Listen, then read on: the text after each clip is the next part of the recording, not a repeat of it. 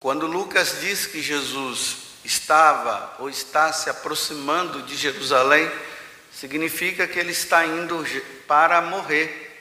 Lá no capítulo 9, ali a partir do versículo 51, ali vai dizer, né, do Evangelho de São Lucas, que Jesus, sabendo que se aproximava o tempo dele morrer, ele tomou a firme decisão e ele foi para Jerusalém. Então, cada dia que vai passando, ele vai se aproximando. Hoje vem um fariseu, não sabemos qual era a intenção dele, porque na verdade o que eles, o que eles estavam querendo era encontrar uma forma de destruir Jesus. Não se sabe se eles estavam querendo intimidar Jesus com a questão de Herodes.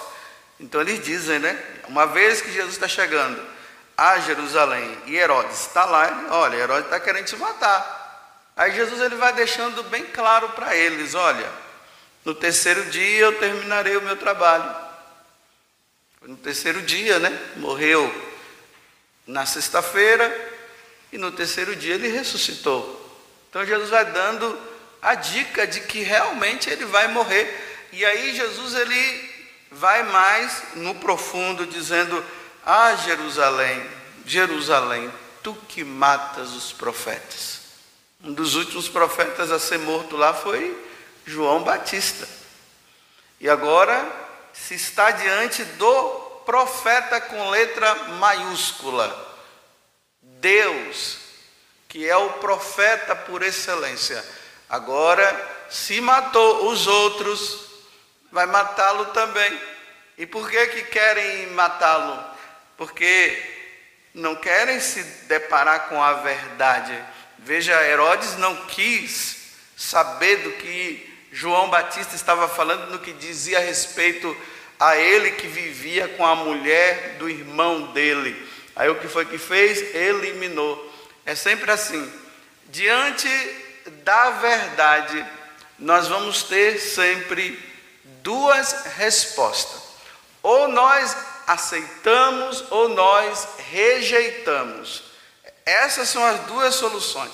E se a pessoa ela não quer caminhar na verdade, aí e ela rejeita, Aí ela vai ter duas alternativas. Ou ela mesmo deixa de lado, ou se não, manda matar. Foi o que fizeram.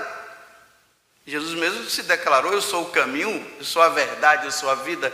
Ele não é uma verdade, ele é a verdade. Quem quiser se salvar tem que andar na verdade.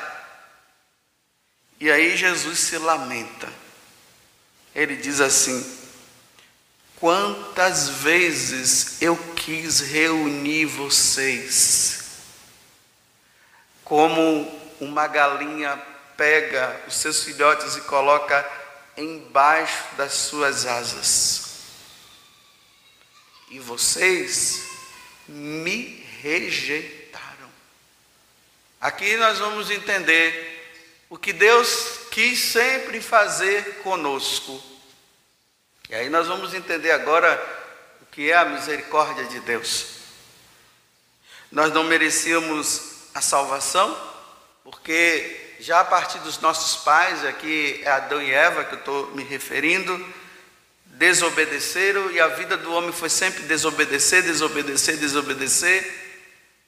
E como Deus, Ele nunca quis nos rejeitar, aí sim, na sua infinita misericórdia, no seu infinito amor, apesar da, da nossa rejeição, Deus ele foi procurando formas de trazer-nos de volta. Isso é a misericórdia.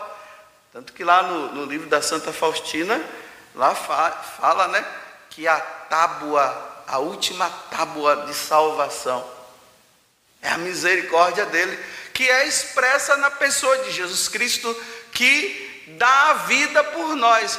Aqui está a misericórdia. Então Deus agora ele nos dá o seu filho para que os filhos dispersos que somos nós, na verdade nós somos filhos adotivos por meio de Jesus Cristo.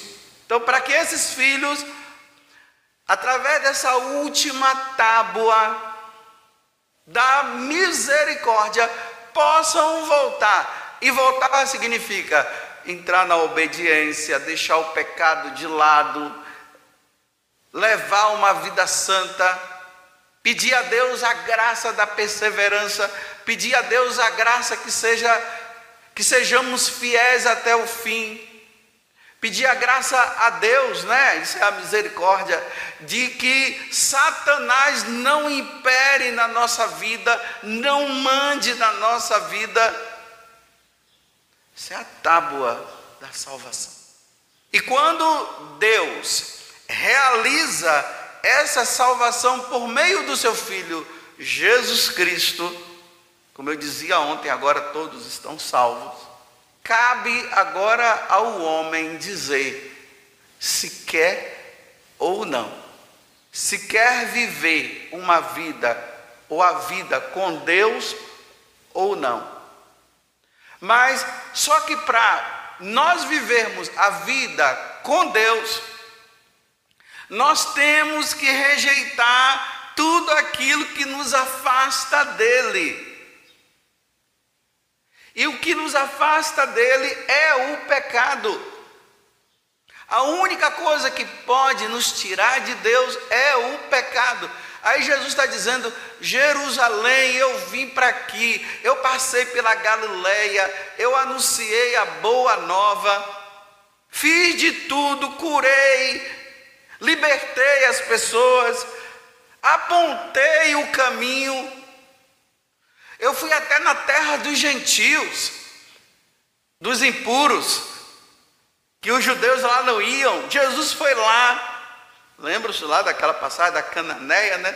Daquela mulher lá que tinha filha que estava é, endemoniada e ela pediu, Jesus tira, e Jesus fez toda aquela coisa, ficou ali e tal, e no final, oh, mulher, nunca não encontrei tamanha fé também em Jerusalém, vai, tua filha está liberta, ela está salva. Isso foi lá, nos gentios, onde os judeus não iam. Então Deus ele fez, está e continua fazendo de tudo para que nós queremos, para que nós nos voltemos para Ele. Só, gente, que aqui tem um problema. As pessoas, os cristãos de hoje, os católicos de hoje, eles dizem: nossa, como é boa a misericórdia de Deus, Deus é misericordioso. Só que eles querem assim, olha, eles querem as duas coisas, eles querem Deus e querem o pecado. Eles querem viver com Deus e querem viver no pecado. Então a vida hoje está assim, né? Eu vou na missa, eu faço adoração, eu choro quando o Santíssimo aparece ali, aí eu toco no Santíssimo e fico lá, né? Aquele vitimismo que nós fazemos, ai Senhor, eu sou a última pessoa, o Senhor, não, o Senhor até hoje não me ajudou. Aí tem aqueles que dizem, eu sou de Jesus e tal, tal. Isso é só nas celebrações. No momento da adoração, se faz de santinho. Quando vem a missa, se faz de santo.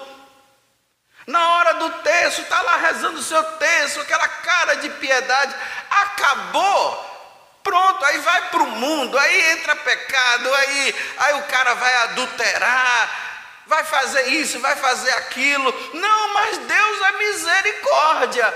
Eu repito, Deus não é sem vergonha. Me desculpe eu dizer isso, mas é a pura verdade. As pessoas querem um Deus sem vergonha. E Deus está fazendo, Ele fez de tudo, e Ele está vendo os seus filhos se perderem. Não, mas a misericórdia de Deus é Santa Faustina para cá, Santa Faustina para lá, e não sei o que, e Deus, e a misericórdia, e o texto da misericórdia, e tudo, e, e, mas não muda de vida, continua nessa vida errada fica instrumentalizando o nome de Deus apenas para quê? Para resolver os meus problemas, para que Ele esteja pronto, para na hora que eu pedir Ele possa resolver os meus problemas. Mas o problema maior que Deus quer resolver na nossa vida rejeição do pecado que o ofende. Esse é o problema. Quando Jesus veio, ele veio resolver esse grande problema Os homens rejeitaram Deus, abandonaram a Deus, viveram numa vida mundana, não quiseram saber dele, partiram para a droga, partiram para o homicídio, partiram para o roubo, para as profanações não cumpriram os seus compromissos, os pais deixaram de cumprir o compromisso de pai, a mãe, o compromisso de mãe, só pensando em si e foram rejeitando. Aí Deus diz: Meu filho, vai lá, resolve esse problema, junta os meus filhos que estão dispersos, digam para eles para eles voltarem. Eu quero que eles estejam comigo aqui, vai lá. Jesus fez tudo até que nós gostamos. Mas Jesus, mas o que é que tem eu beber e me embriagar? Mas o que é que tem, Jesus? Eu, eu saí com aquela mulher. Você viu que hoje eu fiz até uma boa adoração? Não tem problema. Afinal de contas, né, o Senhor é tão bom, né? Eu não, você é um Deus de amor e de muita misericórdia. Aí Jesus começa a chorar e diz: É isso mesmo, meu filho, pode continuar, viu? Eu amo você assim mesmo, continue adulterando que eu amo você assim mesmo, viu? Vai mesmo, vai lá, meu filho, é mesmo. É, é, no meu coração só tem amor, é só amor que só tem no meu coração. Sim, continue adulterando, continue, pode continuar matando. Afinal de contas, né? No aborto, é, é mesmo, meu filho, esse negócio uma criança na sua barriga, você queria ela? Não, então mata mesmo, vai. Só misericórdia. Eu estou aqui para abraçar todo mundo. E no final, depois de vocês fazerem tudo isso, depois de eu ter morrido na cruz para vocês criarem vergonha na cara e vocês não quiseram, então vem para o céu mesmo, sem, sem criar vergonha na cara. Vem tudo para o céu. Continua, Jesus, mas é tão bom assim, né? Ai, que Deus maravilhoso. Mas só que Deus não é assim. Deus não é assim. Esse é o Deus que você criou na tua cabeça. Mas esse não é o Deus, o Senhor, o Criador de todas as coisas, ele não é assim, ele rejeita essas coisas. Olha, eu queria mesmo que Deus fosse assim. Meu, olha, como eu iria gostar de, de, desse Deus que o, o, muita gente criou por aí, né? Imagina, eu venho na missa, celebro a missa, depois eu saio, a mulher já está me esperando lá fora. Aí acaba a missa, né? Depois de, não, depois de eu ter feito as, as adorações, aí eu vou lá e faço algumas coisas, tudo, um monte de erro, aí eu faço um monte de besteira. Não, está vendo? Ele é misericórdia, eu queria esse Deus. Só, meus irmãos, que não é assim. O amor de Deus é manifestado a nós, para que nós, entendendo o grande amor dele para conosco, nós possamos dizer assim: Senhor, piedade, misericórdia, Senhor. Como eu fui um sem vergonha até hoje, eu não quero mais. Mas, por favor, então me dê força para eu sair dessa situação. Eu não quero continuar te ofendendo, porque se o Senhor me ama, eu também quero te amar. E a única forma de eu provar que eu te amo, Senhor, é não fazendo essas coisas que o Senhor abomina e que o Senhor rejeita. É assim que deveria deveríamos agir diante de Deus, não querendo fazer de Deus, sabe lá o que, manipulando Deus. Meus irmãos, ninguém consegue manipular Deus. Vocês podem até conseguir me manipular, vocês podem até fazer minha cabeça, mas a de Deus, meu Deus, quem é que vai fazer? Quem foram os santos? Os santos foram justamente esses que entenderam o que é a misericórdia de Deus. E eles entendendo a misericórdia de Deus, o que foi que eles fizeram? Agradaram a Deus, rejeitaram o pecado. Eles não manipulavam o nome de Deus, não. Os santos não foram aqueles que ficavam é, dizendo, Deus, eu te amo, e depois do momento de, de adoração e de oração, ia lá para pecar e fazer o que quisesse. Os santos choravam quando eles sabiam que eles tinham ofendido o amado coração de Deus. Quantas vezes eu quis te reunir? Eu fui dando oportunidade para você, eu fiz isso, eu fiz aquilo. Eu dei essa oportunidade aqui a colar. Se lembra naquele dia que aquela pessoa apareceu para você e começou a falar do meu nome e você rejeitou? Você se lembra naquele dia que te chamaram para ir na missa e disse: Não, esse negócio de missa eu não quero saber. Você se lembra naquele dia que disseram: Vamos lá na sua casa, nós vamos rezar o, o texto lá na sua casa? Não, não quero saber esse negócio de texto. Você se lembra disso? Foram oportunidades que eu fui dando. Você se lembra naquele dia lá que você quase que você morria. E eu não permiti que você morresse. Você disse: "Meu Deus!" E na hora não aconteceu nada. Você se lembra? E quando depois você só fez aquele agradecimento e continuou na sua vidinha de novo. Quantas vezes eu quis te trazer de volta e você não quis? e você não quer. Mas só que eu, eu não, Deus, né? Eu não posso te forçar. Deus não força.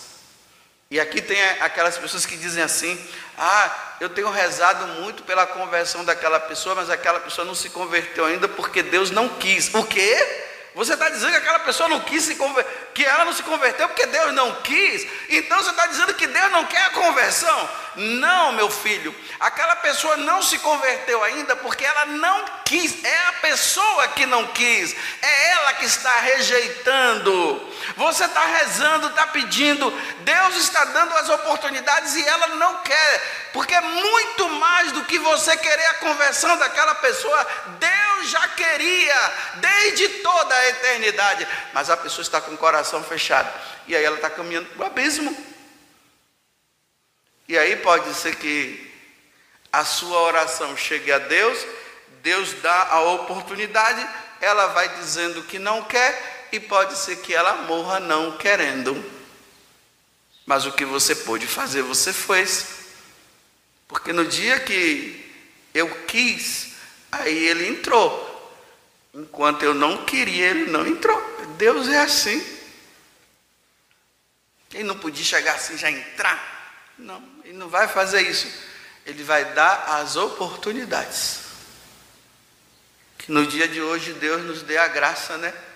De nós sermos aqueles pintinhos que estão tudo embaixo das asas ali da galinha ali, ó. É uma alusão para dizer, né? Deus é a galinha e nós somos os pintinhos. E nós estamos tudo de, em volta, tudo embaixo das asas dele. Mas infelizmente tem muitos que não querem estar.